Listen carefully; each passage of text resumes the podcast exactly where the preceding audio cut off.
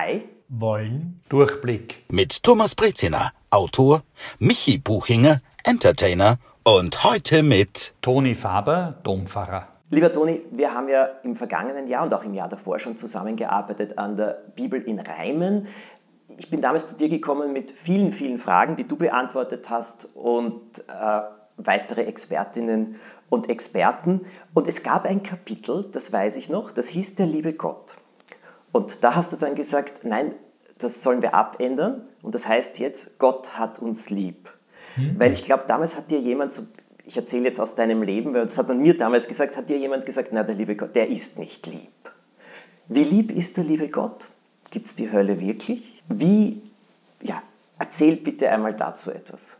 Ich habe gelernt, dass ich nicht einfach so als Floskel der liebe Gott sagt, sondern es besser ist, davon zu sprechen, Gott hat dich lieb, äh, weil angesichts des schrecklichen Leides, der Gewalt eines Krieges, der Gewalt äh, von Menschen, die einander Unsägliches antun, kann man nicht leichthin vom lieben Gott sprechen. Auch angesichts von Auschwitz kann man nicht vom lieben Gott sprechen, sondern in all dem, was rund um mich passiert, kann ich auf die Spur gehen und auf die Suche, die Spuren zu finden, wo Gottes Liebe trotzdem spürbar wird gerade auch dort, wo ich tief unten bin, wo Menschen sehr gedrückt sind, wo Menschen an die Ränder ihrer Existenz kommen, erweist sich Gott als der, der treu durchhält. Und diese Liebe ist sogar bereit, eigenen Schmerz, eigenes Leid auf sich zu nehmen, wie wir das sehen in der Geschichte Jesu, äh, der als der geliebte Sohn Gottes bereit war, äh, das Kreuz äh, zu betrachten und zu sagen, ich nehme es trotzdem, es ist zwar nicht leicht, aber nicht mein Wille, mein vordergründiger Wunsch zähle, sondern der Wille Gottes zählt, der sich gerade auch im Unglück als der weiß, der mich rettet. Äh, und da ist die Liebe Gottes unermesslich, unzählbar. Äh, und wenn unsere Sünden so rot wären wie Scharlach, äh, Gott würde sie wieder weißer als Schnee machen können. Wenn all unsere Fehlversuche uns ganz fern führen würden, Gott ist trotzdem auf der Suche danach, um mich zu finden und alles wieder ins Ganze zu fügen. Äh, und diese Liebe Gottes wird in so vielen schönen Geschichten beschrieben in der Heiligen Schrift. Äh, so viele Geschichten zählen davon, erzählen uns davon, dass wirklich diese Liebe Gottes nicht erfassbar ist. Wir mit unserem kleinen Spatzenhirn, wir mit unserem wenigen Vertrauen, mit den vielen Enttäuschungen, die wir im Leben ähm, äh, äh, erfahren haben, können das gar nicht fassen, wie groß die Liebe Gottes ist. Und sie ist sogar bereit, sich selbst hinzugeben. Das ist doch die größte Liebe. Äh, das hat jeder von uns schon erfahren. Es zählt nicht nur das, was ich besitze, was ich an mich raffe, sondern die größte Freude ist dort, wo ich etwas gebe, wo ich etwas herschenke, sich mitfreuen am anderen mit dem, was wachsen kann. Und da zählen dann nicht meine fünf Perlen, die dann plötzlich nur mal zwei Perlen sind, sondern die größere Freude entsteht, wenn ich etwas gebe. Michi, du. Ich finde es ja spannend, dass es angesprochen wurde von der momentanen Zeit, dass das natürlich eine Frage, merkt man das, dass die Leute sich das mehr fragen, die Frage nach Gott, ist er wirklich so lieb, weil eben wir jetzt in sehr aufwühlenden Zeiten leben, ich spreche jetzt von Corona und dem Krieg. Absolut. Also ich habe letzte Woche für die sieben, achtjährigen Kinder für die Erstkommunion äh, das Fest der Versöhnung vorbereitet und durchgeführt. Und am Tag, in der Nacht vorher, haben plötzlich die Kirchenglocken auf mysteriöse Weise zu, zu läuten begonnen. Und ich habe die Kinder und die Eltern gefragt, habt ihr die Glocken gehört? Und haben die Hälfte davon aufgezeigt, weil sie in der Innenstadt wohnen. Mhm. Und haben gesagt, wir waren ganz erschrocken. Wir wussten nicht voller Angst, ob jetzt der Krieg nach Wien gekommen ist, ob äh, wir hm, Angst haben müssen. Und in all diesen Unsicherheiten unserer Tage braucht es noch einmal viel mehr den Rückgriff darauf, was trägt mich gerade auch in schwierigen Zeiten. Ja. Und da ist die Hoffnung da, da ist der Glaube da und da ist über allem die Liebe, die Gott mir schenkt, damit ich sie auch mitübe. Und in dieser Liebe lässt sich sehr vieles an Gewalt im, im, im, allalong garantiert besiegen. Äh, nicht die Gegengewalt, ich bin nicht bewaffnet, ich kann kein Heer mhm. aufstellen, Österreich ist viel zu schwach in dem Konzert dieser Welt, aber wir können in der nächsten Liebe beginnen, dem einen zu helfen, dem anderen zu helfen, dem Papst äh, Beifall zu geben und zu sagen, super, das wäre doch eine Idee, wenn du die Einladung vom Präsidenten Zelensky annimmst, nach Kiew zu fahren, in die Ukraine zu fahren. Du hast eh schon Kardinäle hingeschickt, die das machen. Wäre das nicht etwas, was dieser Gewalt Einhalt bieten könnte? Ich habe gestern erst wieder ein Bild im Fernsehen gesehen, wo ein alter Mann sich einem Panzer entgegengestellt hat. Und der Panzer hat ihn Gott sei Dank nicht überrollt, sondern er hat den Panzer aufhalten können. Mhm. Und das sind solche wunderbare Gesten, wie wenn der Heiligen Schrift den kleinen David gegen den Goliath haben. Äh, es muss nicht die militärische Überlegenheit oder Gleichbestimmtheit herrschen, um Gewalt zu begegnen und Gewalt auch zu überwinden, sondern es braucht oft einen sehr, äh, eine ganz andere Perspektive und die Perspektive der Liebe ist da nie falsch. Jetzt ist, wie ich an dieser Bibel in Reimen gearbeitet habe, in mir ein Bild entstanden. Das möchte ich gerne erzählen. Und ja, ich bin sehr gespannt, was du dazu sagst.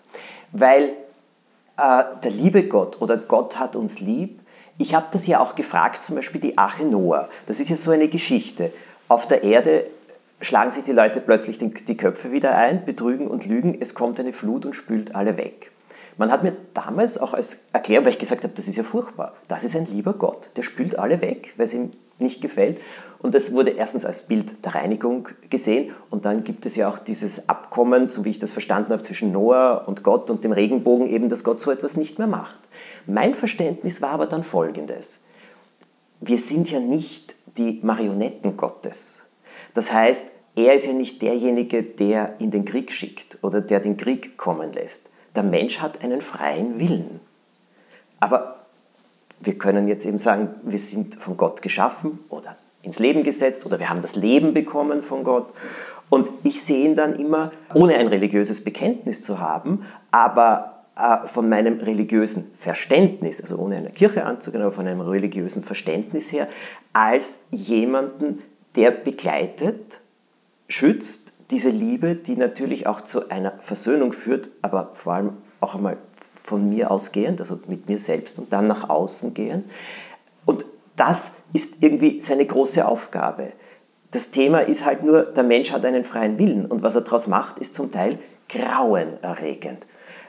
Also wenn du jetzt eben Auschwitz ansprichst, wenn du jetzt diesen Ukraine-Krieg ansprichst, den ich im Kopf nicht mehr aushalte, das muss ich jetzt dazu sagen, ich halte mhm. diese Bilder nicht mehr aus, ich, ich glaube, es gibt ein gewisses Limit, dann sehe ich das doch nicht als von Gott äh, gewollt oder von Gott bestimmt. Aber wie du sagst, der freie Wille ist doch das, das Größte, das wir als Christen, als Juden bekennen können, dass Gott eben uns nicht wie Marionetten als Spiel zusammenführt und es gibt keine Entscheidung mehr, sondern der freie Wille äh, ist noch größer, wenn ich mich aus freien Stücken heraus für die Liebe entscheide, ist die Liebe tausendmal mehr wert, als wenn ich zwei zusammenführe. Gott fügt es insgesamt, aber dann wirbt er darum, sei du doch bereit, mit deinem freien Willen der Liebe zuzustimmen. Und diese Liebe ist ungeheuer wertvoller, als wenn dem kleinen Kind gesagt wird, geh jetzt zum Opa und bedank dich und gib ihm ein Bussi. Und das Kind will das Moment oft gar nicht, sondern muss halt pflichtschuldigst äh, Dank sagen. Aber die freie Liebe, wo ein Kind frei vor sich spielt, strahlt, staunt, auf jemanden zuläuft. Ich habe jetzt am Sonntag Down-Syndrom-Messe gehabt mit vielen betroffenen Kindern und Jugendlichen und die haben mir dann zum Abschluss zwei verschiedene bunte Socken geschenkt und die sind zu zweit herangekommen und ich habe mich bewusst einfach äh, klein gemacht, um in Augenhöhe zu sein und innerhalb von zehn Sekunden haben mich die beide umarmt und haben einen Schmatz äh, mhm. raufgedruckt, oh ich mir versehen konnte. Das ist freie Liebe, gerade bei so emotional gestimmten Down-Syndrom-Kindern und Jugendlichen. Das ist viel, viel mehr wert, als wenn alles in göttlicher Regie von A nach B genau abgezirkelt fährt. Äh, und dieser freie Wille äh, muss umworben werden. Gott lockt uns dafür, aber er akzeptiert auch, äh, wenn du Nein sagst. Wenn du aus Trotz, wenn du aus Eigensinnigkeit, aus Ängstlichkeit, als Misstrauen dir denkst, so wie Adam und Eva, wir sind zwar im Paradies, aber wer weiß, was ich vielleicht noch versäume.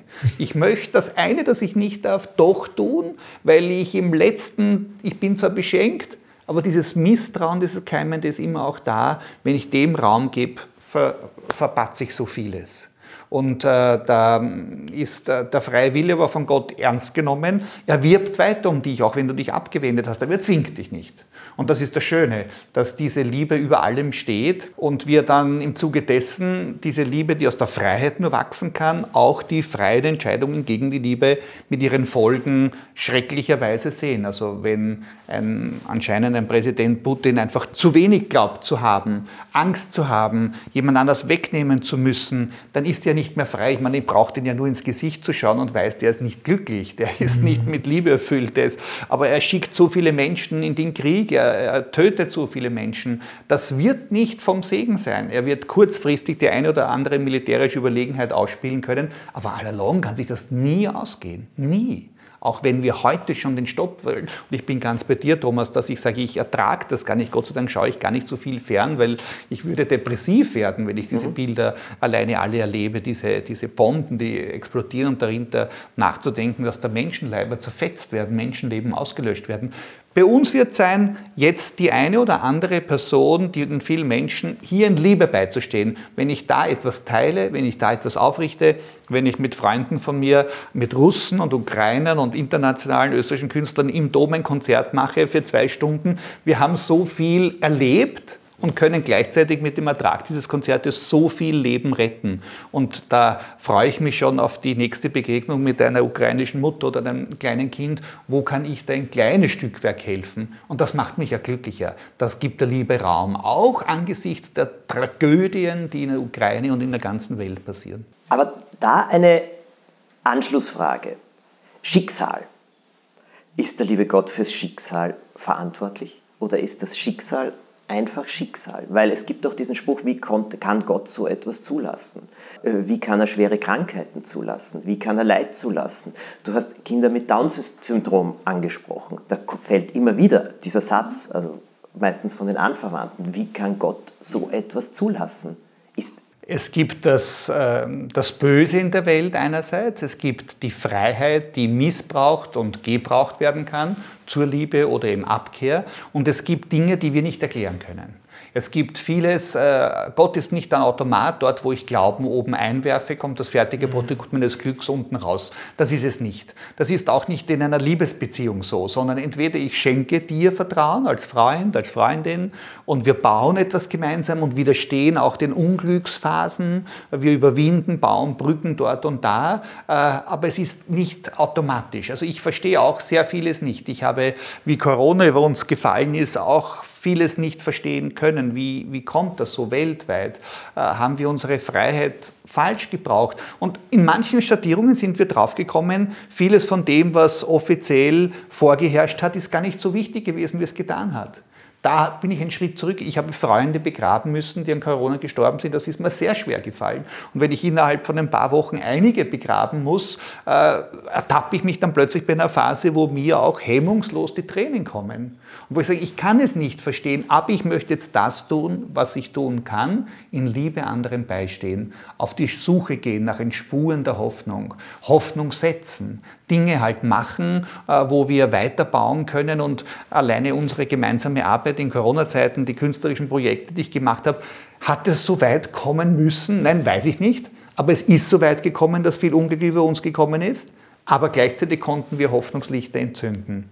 Und das ist unsere Aufgabe. Wir müssen und können es wahrscheinlich auch gar nie im Ganzen durchbuchstabieren und erklären und lesen, sondern wir dürfen Lichter der Hoffnung anzünden, Wärmefunken weitergeben, dass daraus äh, mehr entsteht. Und äh, natürlich im letzten äh, erlebe ich auch Menschen, die sich trotzig, misstrauisch, böse von all diesen Möglichkeiten abwenden, das Schlechtreden, das Helfen, äh, fatalistisch werden und sagen, man kann eh nichts machen, ich schaue nur auf mich, ich schaue eh alle anderen nur auf sich, nur ich schaue auf mich und, und die sich verschließen von dem Geschenk, das in dieser Welt von Gott in den Lauf gesetzt worden ist und es nicht annehmen wollen. Und für die wird es letztlich dann auch die Möglichkeit geben des völligen Versagens wenn ich mich nicht für die Liebe entscheide, weil ich so viele schlechte Erfahrungen gemacht habe, weil ich glaube, ich bin selber stärker, wichtiger, schöner, bedeutender als alle anderen, werde ich in ein Eck kommen, das dann manche Leute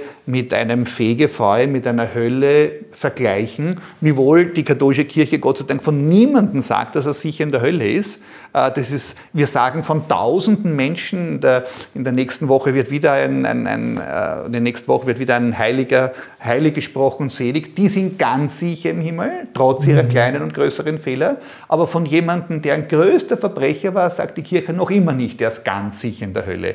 Weil wir daran glauben, wir nicht verzweifeln wollen, dass selbst der größte Sünder im Moment des Abtretens und im Moment der Läuterung noch einmal den freien Willen hat, sich für die Liebe zu entscheiden.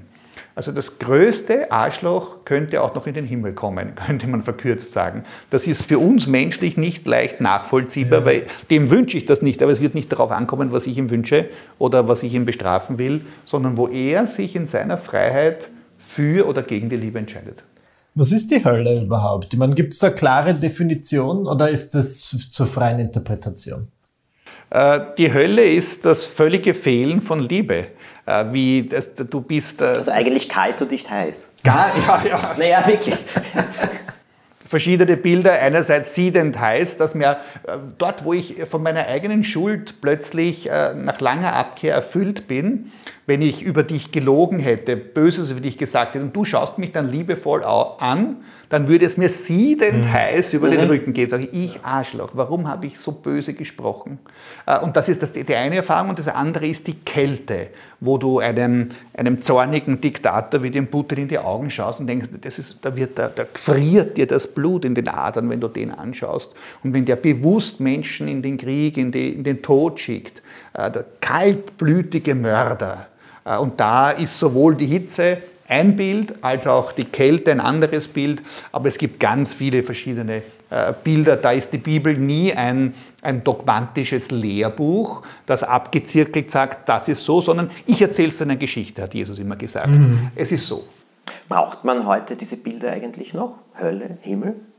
Ich habe sie jetzt wieder verwendet, auch diese Bilder, weil angesichts dessen, was an unerträglichen Bildern der Realität vom Kriegsgeschehen da ist, äh, bleibt einem die Spuke weg. Ich möchte nicht nur mit Bombenvergleichen mit zerfetzten Leibern und durchlöchernden Menschen argumentieren und bildhaft sprechen, sondern möchte äh, solche orientalische Sprachbilder, die auch in unserer Gegend trotzdem verstanden werden, besser. Äh, wenn es so ist, dass du Frucht bringen kannst, dann ist halt so ein so ein Weizenfeld wie diese Millionen von Weizenfeldern in der Ukraine, die so viele Menschen ernähren, ein tolles Bild. Wenn die jetzt nicht angebaut werden, werden 20, 30, 50 Millionen Menschen verhungern. Das ist ein Wahnsinn. Aber solche Bilder des Fruchtbringen, dass du mit einem Korn, das du einlegst in die Erde, 20, 50, 100-fach, 1000-fach Frucht bringen kannst. Das ist verständlich. Und immer ist es einfach notwendig zu beginnen äh, und da seinen Beitrag zu leisten. Und da ist es bis zum letzten Atemzug unseres Lebens nicht zu spät, wenn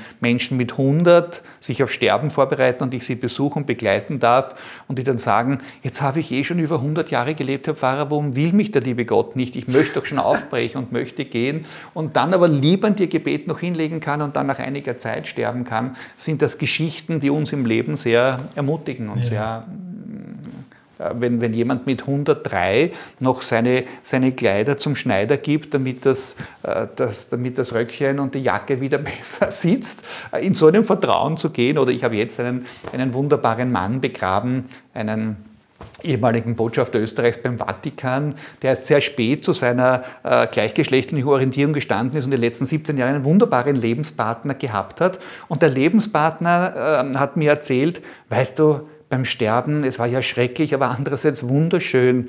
Er hat mich an der Hand gehalten, wir haben uns angeschaut, er hatte keine Schmerzen, totales Vertrauen, totale Liebe, wir haben keine Worte gebraucht und so konnte von hier hinübergehen. Wie schön möchte ich sterben, wenn, wenn ich einen geliebten Mensch an der Hand halten kann, ihm tief in die Augen schauen kann und ohne Schmerzen und ohne Beschwerden, ohne Kummer einfach mich anvertrauen kann dieser größeren göttlichen Liebe. Ja, das ist, ist ein mehr als. Und das mit 87 nach einem erfüllten Leben. Schönes Bild. Fantastisch. Ja. Also das, wir sind die Tränen gekommen, wie der Lebenspartner mir das erzählt hat und selber unter Tränen. Und, und, wie, und so ein strahlendes Bild haben wir dann auch im Sarg noch draufgestellt gehabt. Und er war ein, ein Wonneproppen, das sein ganzes Leben ist bis vor zwei, drei Jahren mit dem Fahrrad in der Innenstadt herumgefahren, war mhm. höchst kultiviert, war Konzertpianist und gleichzeitig Diplomat und äh, höchst der Gusti Ortner, ich weiß nicht, ob du ihn persönlich ja, gekannt hast. aber den Namen Fantastischer Mensch. Ich habe jetzt in einem Buch etwas gewagt, das Buch heißt Besser als du denkst. Das ist eine Erzählung über die Zuversicht für Erwachsene, also kein Kinderbuch, ganz bewusst. Das war mir schon seit langer Zeit ein Anliegen, dieses Buch zu schreiben. Ich habe es vor drei Jahren auch geschrieben, aber ich habe es jetzt völlig überarbeitet und jetzt ist es herausgekommen. Und da geht es darum, dass ein Mensch mit seinem Leben überhaupt nicht mehr zurande kommt und aus diesem Grund beschließt, aus dem Leben zu scheiden und er springt von einem Hochhaus. Und in dem Moment, wo er diesen Schritt macht und in die Tiefe saust, denkt er sich, ich will zurück. Das ist jetzt der größte Fehler. Und er rast durch die Luft und plötzlich mittendrin stoppt er.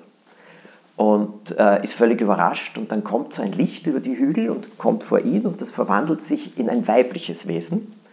Und äh, das immer wieder das Aussehen verändert. Die Haarfarbe, das Aussehen und so weiter, aber es bleibt eine Frau. Und sagt, äh, und er sagt, ja, ob das ein Engel, ob es ein Engel ist oder so. Und er sagt, nein, nein, viel höher. Und er sagt, na, bist du Gott? Und äh, das Wesen sagt, das spielt jetzt überhaupt keine Rolle, weil das Gottesbild, das dieser Mann hat, ist also die Sixtinische Kapelle. Äh, mhm, Michelangelo, Gottvater. der Gottvater, der das Leben schenkt. Und keine Rolle, aber er sagt eben, äh, wir schenken euch das Leben oder ich schenke euch das Leben eben und du wirfst es einfach weg. Warum? Und dann beginnt dieser Mann zu erzählen. Und ich habe das so geschrieben. Es, das Wesen sagt nie, dass es Gott ist, aber es scheint ein göttliches Wesen zu sein. Und es begleitet ihn durch sein Leben und zeigt ihm vor allem in all den Situationen, wo er verzweifelt ist, welchen anderen zuversichtlichen Blick er einnehmen könnte. Oder dass manchmal auch Glück oder auch eine gute Wendung um die Ecke gewartet hat, er wollte es nur nicht sehen. Und das habe ich gemacht. Und das war mir nicht um anders zu sein jetzt oder so, sondern ich wollte es einfach auch im Dialog gerne so haben. Und das die Frage, die ich jetzt daran anschließe, an dich ist, na, und wie stellen wir uns Gott vor? In diesem Fall, in dieser Geschichte, war es für mich, ich nenne es weiterhin ein göttliches Wesen, das ich mir so vorgestellt habe, aber das eben auch über den freien Willen erzählt. Weil der Mann sagt auch, warum hast du mich nicht gerettet? Warum hast du mich nicht mhm. abgehalten? Er ja. sagt, weil du einen freien Willen hast. Mhm. Und, und ich will das Ende nicht vorwegnehmen, es ist dann sehr überraschend. Aber. Und gleichzeitig eben, wie stellen wir uns dann Gott vor? Wie in der Sixtinischen Kapelle sonst? Oder hängt das je nachdem von der Kirche ab, der man angehört?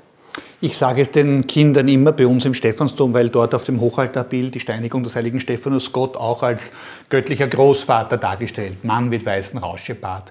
Und ich sage, das ist nur ein Bild, das versucht zu beschreiben, wie Gott ist. Gott ist aber gleichzeitig auch in der Person Jesu als jüngerer Mann zu erkennen. Gott ist äh, zu erkennen in so vielen Naturphänomenen. Ich habe jetzt vielfach ein Bild bekommen, quasi eine, eine Engelsfigur aus Wolken über dem Morgenhimmel von Kiew. Äh, das sind solche solche Erfahrungen in der Liebe, im Vertrauen, im, im, im Wertschätzen des Lebens, im Staunen leuchtet mir immer das Göttliche entgegen. Äh, und äh, für mich selber war es auch in, in einer Krise des Lebens, wo ich erfahren habe, wenn ich vielleicht Pech habe, gerade in unserer Zeit des gemeinsamen Aufwachsens am Macherberg im Süden von Wien, ähm, hat mir dann eine Ärztin die Realität irgendwie sehr hart vor Augen geführt, wenn Sie Pech haben, lieber Donny Faber, dann haben Sie nur mehr ein paar Jahre zu leben. Und da habe ich mich natürlich gegen Gott aufgelehnt und gesagt, das kannst du doch nicht wollen, lieber Gott, ich bemühe mich in der Pfarre Seminare, ich bemühe mich sozial, ich bin in der Schule aktiv, als Klassensprecher, als Schulsprecher, ich bemühe mich doch für andere.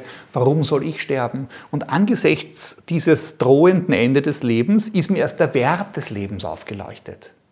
Weil jeder in, der Versuch, jeder in der Versuchung ist, der so eine schreckliche Diagnose bekommt, dann schmeiße ich es gleich weg, wenn das Leben eh so kurz ist. Oder ich weiß ja nicht, wie kurz das Leben ist. Jetzt bin ich schon 60 geworden, mhm. vielleicht werde ich noch 100, wie mir viele Leute gewünscht haben. Was mache ich aus dieser Zeit?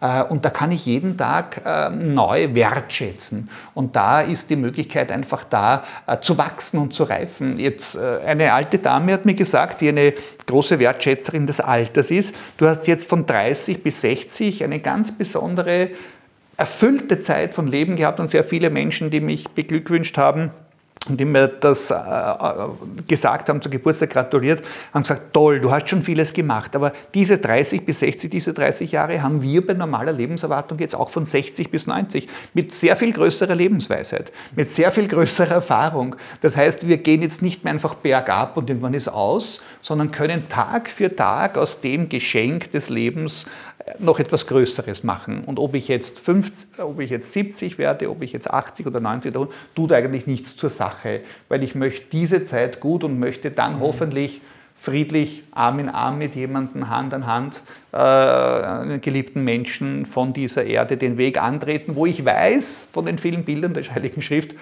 das wird noch einmal eine allumfassende Geborgenheit und Liebe und Angenommensein. Ich kann genauso sein, wie ich bin. Und weil du dieses göttliche Wesen angesprochen hast, ich träume sehr oft vom Fliegen. Ich kann fliegen. Ich habe es gelernt äh, als Wasserspringer, als Trampolin und mhm. Turmspringer vom 10-Meter-Turm und habe mir jetzt bei meinem Geburtstag ist mir auch das Bild vor, wie ich die Bungee-Jumping-Anlage am Donauturm gesegnet habe und als erster 156 Meter hinuntergesprungen bin und hatte, eitel bin ich leider auch, schöne Haltungsnoten. sekundenlang, also sekundenlang in der Zeitlupe dann so geflogen und das träume ich. Ich kann in der Hügellandschaft die Hände ausstrecken und kann den Wind günstig, kann losspringen und kann drüber fliegen. Ich habe das gern, wenn ich mit einem, mit einem, Hubschrauber mitfliegen darf, das eine Mal. Dieses Fliegen, äh, diese Freiheit. Äh, am liebsten würde ich in jeder Stadt, wo ich hinkomme, in jedem Ort, oft genug, so wie ich es auf die Turmspitze von St. Stephan mache, weil ich schon 77 Mal oben, nicht wegfliegen, aber drüber stehen. Weil wir sind ja Tag für Tag auch die größten Künstler wie der Thomas, äh, wie ihr, äh, sind wir Tag und Tag ja in Kleinigkeiten verwickelt, wo man sich denkt, jösses, na, das muss ich jetzt auch noch fertig machen und diese Rechnung und diese ja. Reparatur und diese Streiterei beilegen und da, jöss, wie schön könnte das Leben sein ohne diese kleinen Probleme. Um dann aber diese Probleme mitzuhelfen, zu lösen und dann wieder einmal Abstand zu gewinnen. Und das ist für mich das Gebet. Das ist sozusagen die Haltung, sich äh, auf einem höheren Punkt zu sichern, einhängen zu können, Luft zu holen und dann wieder den alltäglichen Sorgen und Aufgaben zu entsprechen, die nicht immer nur lustig sind, aber die halt notwendig sind. Ich muss mir auch die Schuhe putzen, wenn ich saubere Schuhe haben will. Ich muss mich waschen, ich muss mich rasieren, ich muss Dinge machen, die jetzt nicht die Lieblingsbeschäftigung sind, aber die werden einfach auch zum Alltag dazugehören.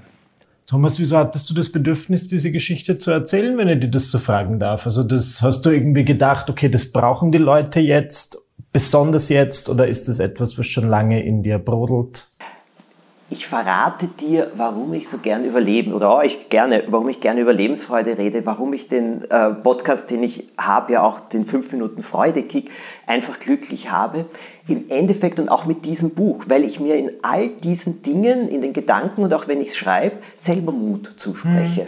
Das ist es wirklich. Also ich glaube, in allererster Linie fange ich einmal bei mir an, weil ich bin nicht immer glücklich, ich bin mhm. auch nicht immer zuversichtlich, ich bin auch verzweifelt, ich bin manchmal traurig, ich sehe manchmal überhaupt kein Licht am Ende des Tunnels. Auch das passiert mir alles.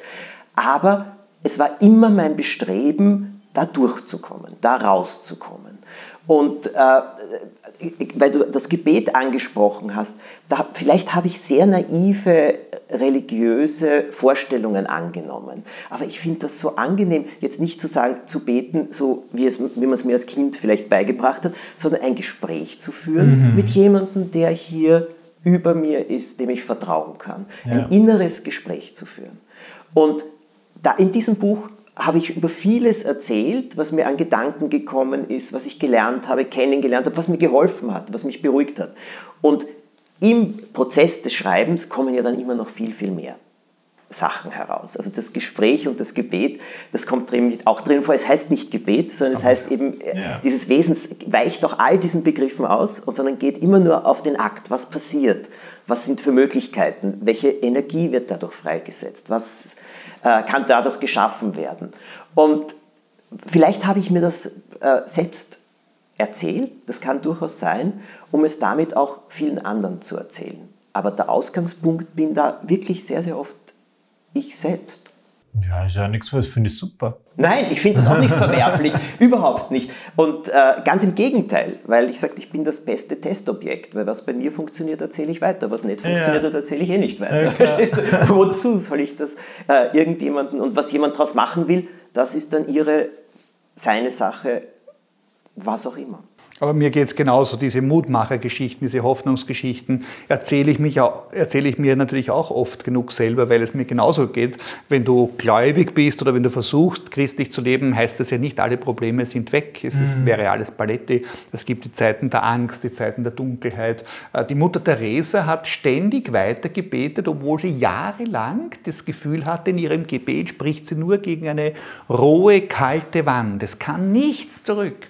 Und sie hat aber trotzdem nicht aufgehört, ihren Blick darauf zu richten und Worte auch versuchen zu formulieren. Das hat sie ihrem Biografen anvertraut, diese jahrelange Trockenheit. Und ich meine, ich bewundere jede Mutter, jeden Vater, die für ihr Kind immer wieder die Windeln äh, wechseln müssen. Das ist ja nicht Jux und Tollerei, mhm. sondern das ist einfach aber sie wissen es, es wird einmal eine Zeit kommen, wo das nicht mehr notwendig sein wird und ich muss dem Kind da durchhalten.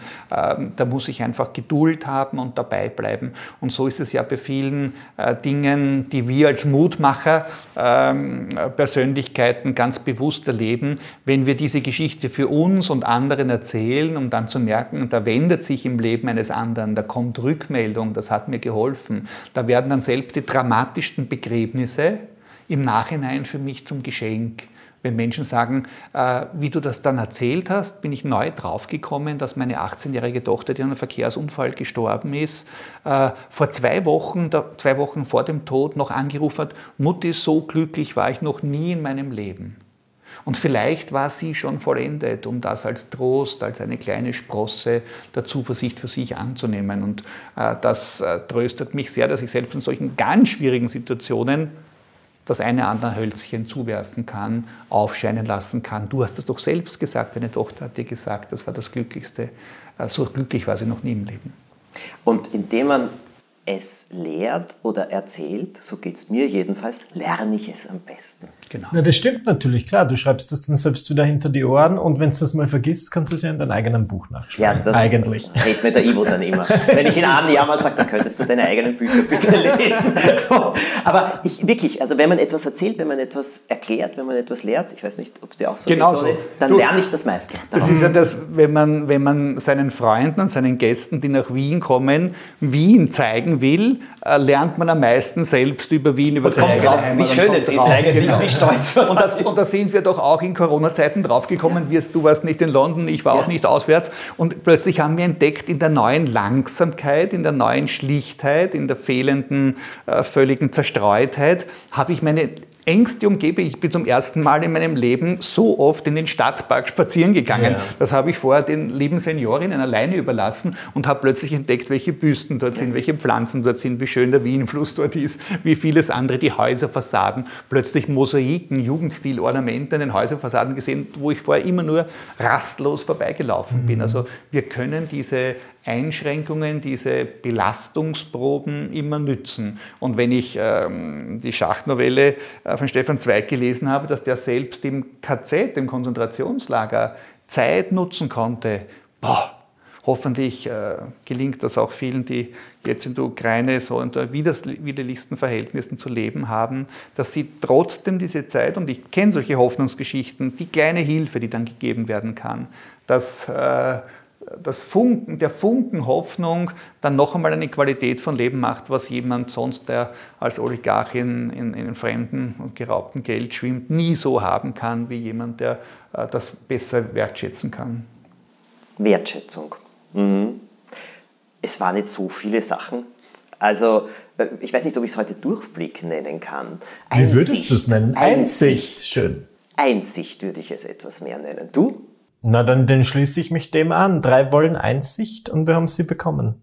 Lieber Toni, bist du auf Instagram? Bist du auf Facebook? Bist du, äh, kann man dich irgendwo eigentlich auch äh, auf diese Art und Weise kennenlernen und erleben? Ich bin mit einem Assistenten auf Facebook. Ich muss gestehen, ich schaffe es nicht von meiner Zeit her. Ich bin sehr froh, wenn ich halbwegs meine SMS und meine Mails und mhm. meine Termine abarbeite. Äh, schaffe es nicht, mir eine freie Zeit auf Instagram und Facebook äh, und so anderen Social Media Kanälen zu tollen. Bin aber sehr, sehr froh, wenn ich Hilfe bekomme, äh, wenn dort und da jemand mir beisteht. Ich habe eine sehr gute Freundin, einen guten Freund, die sagen, wir machen das manchmal für dich. Äh, Facebook ist eh schon irgendwie alt, habe ich mir sagen lassen. Ich ich war sehr stolz seinerzeit, wie ich da mit einsteigen konnte. Äh, und auf Instagram persönlich nicht, aber Menschen, die mir nahestehen, helfen mir dabei. Aber im Stephansdom, da trifft man dich genau. sehr oft. An. Richtig, im Stephansdom und bei vielen Gelegenheiten äh, in der gesamten gesellschaftlichen Leben, im Leben rund um den Dom, im Leben der Stadt. Und darauf bin ich sehr, sehr stolz, dass ich da viele, viele äh, Plätze teilen kann. Wenn ich auch in der Nacht aufstehen muss, um die Glocken wieder zu beruhigen, die plötzlich gehackt worden sind, bin ich dann am nächsten Tag doch wieder bei der größten McDonald-Filiale zum Segnen da und kann herzhaft in den Burger beißen. Da sind viele Dinge möglich äh, in der Bandbreite und da liegt das Große. Also meine Sandler und Obdachlosen am Stephansplatz, meine süßen Taufkinder. Ich habe gestern drei Kindertaufen vorbereitet und habe noch Luftballons bei mir im Zimmer gehabt, viele, die ich zum äh, Geburtstag bekommen bekommen haben, was wäre mit diesen Luftballons machen. Die Kinder wussten es. Nach den drei Taufgesprächen habe ich mit den Geschwisterkindern keine Luftballons mehr gehabt. Die haben wir alle mitgenommen und die haben mir keine Sorgen machen müssen. Ich musste nicht zerklatschen, ich musste nicht zerknallen. Wir freuen uns sehr, dass du heute in unserer Podcast-Folge warst. Vielen, vielen herzlichen Dank. Und ja, wir freuen uns über alle Themenvorschläge, die von euch kommen. Wir freuen uns, äh, wenn ihr uns bewertet. Gut, natürlich, naja, was sonst. Oder weiterempfehlt, den Podcast verschickt und beim nächsten Mal wieder dabei seid. Alles Gute!